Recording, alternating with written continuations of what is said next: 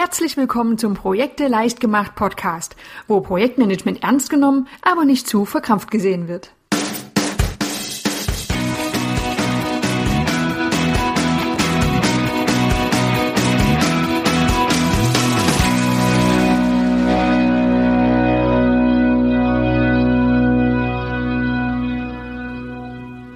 Hallo und herzlich willkommen zur aktuellen Folge des Projekte leicht gemacht Podcasts. Gleich zu Beginn ein Wunsch und eine Warnung an euch. Bitte bleibt gesund und haltet euch fern von Viren und Bakterien. Mich hat es in den letzten Tagen ziemlich umgeworfen und ich glaube, das Einzige, was ich heute tue, ist das Aufnehmen dieser Podcast-Folge, weil ich einfach gern möchte, dass auch der nächste Artikel mit einer Podcast-Folge online geht. Ich hoffe, dass meine Stimme halbwegs in Ordnung klingt und die ganzen Huster und Nieser, die werde ich dann Schritt für Schritt rausschneiden, so dass der Hörgenuss nicht zu sehr gemindert wird. Ich habe mich überhaupt gefragt, ob das aktuelle Thema für eine Podcast-Folge so sehr gut geeignet ist, denn ich habe im Blogartikel doch so einige Grafiken eingefügt und manche Dinge lassen sich grafisch dann doch etwas besser darstellen. Vielleicht ist es aber auch gar nicht so schlecht, sich das Thema einfach erstmal anzuhören und dann kann man ja, wenn man weiter in die Tiefe gehen möchte, sich den Blogartikel immer noch im Detail dazu durchlesen. Also, wir beschäftigen uns heute mit dem etwas, ja, vielleicht sperrigen Thema Projektstrukturen.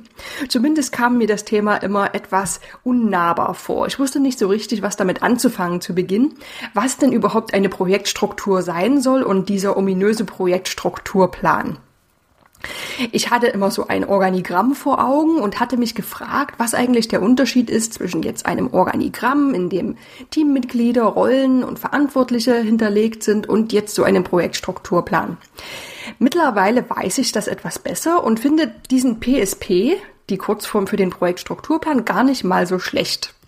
Im Gegenteil, ich finde ihn sogar richtig gut. Gleich vorab, wer jetzt eher nach agilen Projektmanagementmethoden arbeitet, der wird vermutlich die Hände über dem Kopf zusammenschlagen, weil hier ja der Versuch unternommen wird, ein Projekt von Beginn an schon komplett darzustellen. Und ich denke ja auch, dass das gar nicht immer möglich ist. Für bestimmte Projekte eignet sich das allerdings schon, und selbst in agilen Projekten hilft mir dieser Ansatz der Projektstrukturierung schon. Denn am Anfang herrscht zumindest bei mir immer ein ziemliches Chaos im Kopf und es gibt so einen unstrukturierten Haufen von Dingen, die getan und erreicht werden sollen. Und da hilft ein Projektstrukturplan bzw. eine Projektstruktur in jedem Fall. Je nach der gewählten Projektmanagementmethode kann man mit dem Projektstrukturplan dann auch weiter, noch tiefer in die Planung einsteigen oder man nutzt ihn eben einfach nur als ersten Schritt für diese grobe Strukturierung. Ja, was ist denn nun also so ein Projektstrukturplan? Ganz kurz und knapp. Der PSP ist die vollständige Darstellung aller Elemente eines Projektes und ihre Beziehungen. Mhm. Was passiert also? Das Projekt wird in immer kleinere, leicht verdauliche Häppchen aufgeteilt. Also wir haben zunächst ein Projekt, dann gibt es Teilprojekte, Teilaufgaben und Arbeitspakete und diese Elemente werden hierarchisch gegliedert und so entsteht eine Art Baumstruktur. Das ist auch der Grund, warum es mich immer an ein Organigramm erinnert. Im PSP gibt es allerdings noch keine zeitliche Aussage über die Abarbeitung des Projekts, sondern man sieht lediglich die Struktur der einzelnen Elemente. Im Englischen wird das Ganze auch als Work Breakdown Structure bezeichnet. Also wenn du danach googeln möchtest, dann wäre dieses WBS, WBS ein guter Suchbegriff. Die Grafik, die siehst du ja jetzt hier natürlich nicht vor dir, aber stell dir auch eine Baumstruktur vor. Ganz oben im Wurzelelement, da steht der Projektname. In der nächsten Ebene, da ordnest du die Teilprojekte an und schließlich splittest du die Aufgaben immer weiter auf in Teilaufgaben und Arbeitspakete.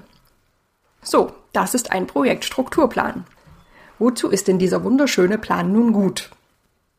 Ich habe sechs kurze Punkte dazu notiert. Zunächst einmal kann man das ganze Projekt sehr gut auf einen Blick überschauen. So ein Projekt normalerweise zu überblicken ist ja häufig gar nicht so einfach. Eine hierarchische Untergliederung in immer kleiner werdende Teilbereiche verringert aber die Komplexität und ermöglicht eine leichtere Übersicht. Im Idealfall, wenn es passt, wird der PSP auf einer Seite meist im Querformat dargestellt und der lässt sich dann auch ganz wunderbar ausdrucken und an die Wand hängen. Punkt Nummer zwei. Der PSP stellt ein Projekt vollständig dar. Nach der reinen Lehre umfasst der PSP nämlich wirklich die vollständige Darstellung aller Elemente eines Projektes. Aller Teilprojekte, Teilaufgaben und Arbeitspakete. So dass nun schon von Beginn an feststeht, was alles im Projekt getan werden muss. Und das schafft eine gute Orientierung, wenn das Projekt dann in die Durchführungsphase geht. Der dritte Nutzen. So ein PSP eignet sich sehr gut als Kommunikationsgrundlage im Projekt. Wenn sich nämlich ausgetauscht wird in Meetings oder auch in Dokumenten, dann kann sich immer auf konkrete Teilprojekte oder Arbeitspakete bezogen werden. Das verringert die Wahrscheinlichkeit für Missverständnis und schafft Klarheit, weil jeder immer genau weiß, um welchen Bereich des Projektes es auch genau geht. Der vierte Nutzen der PSP kann die Basis für die Aufgabenverteilung sein. Denn wenn man ein Projekt in verschiedene Elemente untergliedert, dann bildet das eine Grundlage für die Arbeitsteilung im Projekt. Einzelne Elemente wie Teilprojekte und Arbeitspakete können an verschiedene Teammitglieder delegiert werden, die dann die Verantwortung für die Erledigung der Aufgaben übernehmen. Hat man überhaupt keine Strukturierung, ist es sehr schwierig, einzelne Elemente des Projektes zu delegieren. Und so passiert eine gewisse Strukturierung meist schon automatisch, wenn man ein Projekt nicht komplett alleine abarbeiten möchte, sondern eben Teilbereiche an jemand anderen abgeben möchte. Der fünfte Nutzen, ein PSP wird im Team erarbeitet. Besonders nützlich ist er nämlich dann, wenn er im Team erarbeitet und erstellt wird. Es ist viel einfacher, auch wirklich an alle zu erledigenden Aufgaben zu denken, wenn du sie dir nicht allein über einem Blatt Papier brüten zusammenreimen musst. Ein weiterer Vorteil, das Team wird so frühzeitig in die Planung einbezogen und das stärkt die Identifikation mit dem Projekt. Und der sechste Nutzen, der PSP bildet die Grundlage für weitere Pläne. Das hängt jetzt ab von Art und Umfang der Projektplanung. Wenn sehr agil geplant wird, dann wird der PSP vermutlich lediglich für eine grobe Strukturierung genutzt werden, aber in einer klassischen Planung, da ist der PSP die Ausgangsbasis für weitere Planung. Denn nochmal zur Erinnerung, der PSP, der sagt aus, was im Projekt getan wird, aber nicht wann und in welcher Reihenfolge und wie lange die einzelnen Dinge dauern werden. Die einzelnen Elemente müssen also noch angeordnet und terminiert werden. Und das geht mit einem zuvor erstellten PSP gleich viel einfacher. Ich fasse nochmal die sechs Punkte zusammen. Was sind also die Nutzen des PSP? Das ganze Projekt kann mit einem Blick überschaut werden. Es ist eine vollständige Darstellung des Projekts. Er eignet sich sehr gut als Kommunikationsgrundlage und vermindert Missverständnisse. Er ist die Basis für die Aufgabenverteilung und die Delegierung von einzelnen Aufgaben. Er wurde im Team erarbeitet und er bildet die Grundlage für weitere Pläne. Diese Punkte zeigen schon, dass es ziemlich sinnvoll ist, sich doch mal näher mit dem Thema Projektstrukturierung auseinanderzusetzen. Gut, jetzt wird es etwas technisch. Gehen wir jetzt mal näher darauf ein, wie so ein PSP überhaupt aufgebaut ist. Du könntest jetzt ganz einfach herangehen und dir einfach eine Mindmap machen und dein Projekt in einzelne Elemente untergliedern. Das ist völlig in Ordnung. Ich gehe allerdings nochmal etwas auf die ich gehe allerdings nochmal etwas auf die Theorie ein. Und da gibt es schon ein paar Grundlagen, die man beachten sollte, wenn auch in der Praxis nicht immer unbedingt beachten muss. Zunächst geht es mir um die Orientierung. Was bedeutet das? Projektstrukturpläne können nach unterschiedlichen Gliederungsprinzipien aufgebaut sein. Welche Orientierung, welche Gliederung gewählt wird, steht dir grundsätzlich frei. Werden aber je nach Branche oder Unternehmen bestimmte Vorgehensmodelle angewendet, kann es sein, dass eine bestimmte Orientierung oder Gliederungsart vorgegeben ist. Es gibt vier verschiedene Orientierungen. Was ist dieses Gliederungsprinzip oder diese Orientierung überhaupt? Es wird hier einfach darauf eingegangen, nach welchen Kriterien das Projekt untergliedert wird. Es gibt vier verschiedene Arten, die Objekt-, Funktions-, Phasen- und Gemischtorientierung. Schauen wir uns mal die Objektorientierung an. Ein objektorientierter PSP ist nach konkreten Elementen, Bauteilen oder Objekten gegliedert. Stell dir vor, es geht um den Neubau einer Lagerhalle. Ein nach Objekten untergliederter PSP, der könnte als Teilprojekt jetzt zum Beispiel Anschlüsse, Gebäude und Zufahrt haben und das Gebäude könnte untergliedert werden in Bodenplatte, Mauern und Dach. Du siehst, die Bezeichnungen der einzelnen Elemente sind Objekte, also bestimmte Bauteile. Ganz anders sieht das bei der zweiten Gliederungsart aus, der Funktionsorientierung. Hier stehen die Aktivitäten und Tätigkeiten im Vordergrund, die im Projekt erledigt werden müssen. Schauen wir uns wieder die Lagerhalle an. Hier könnten Detailprojekte ganz anders heißen, zum Beispiel Grundstück erschließen, Gebäude errichten und Inneneinrichtungen installieren und im Teilprojekt Grundstück erschließen, könnten die Arbeitspakete Stromanschluss verlegen, Wasseranschluss verlegen, Zufahrt bauen und so weiter heißen. Du siehst, hier geht es um Funktionen oder Aktivitäten und nicht in erster Linie um die Objekte. Die dritte Orientierung ist die Phasenorientierung. Denn vielleicht fällt dir auf, dass du ja in gewisser Weise dein Projekt schon einmal untergliedert oder strukturiert hast. Und zwar im Bereich der Phasenplanung. Da hast du dein Projekt in zeitlich aufeinanderfolgende Phasen gegliedert. In Bauprojekten sind typische Phasen die Grundlagenermittlung, der Entwurf, der Bau, die Inbetriebnahme und so weiter. Diese Phasen werden im PSP als Teilprojekte übernommen und so können die Phasen auch hier weiter zur Projektstrukturierung genutzt werden. Ja, und dann gibt es auch noch die vierte Orientierung, die Gemischt-Orientierung.